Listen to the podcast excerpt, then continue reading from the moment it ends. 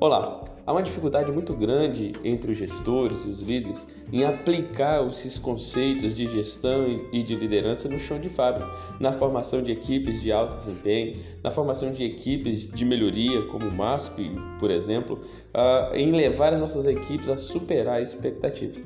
E aqui toda semana nós veremos dicas de gestão, dicas de liderança no chão de fábrica para envolver nossas equipes, para engajar as nossas equipes e apresentar grandes resultados.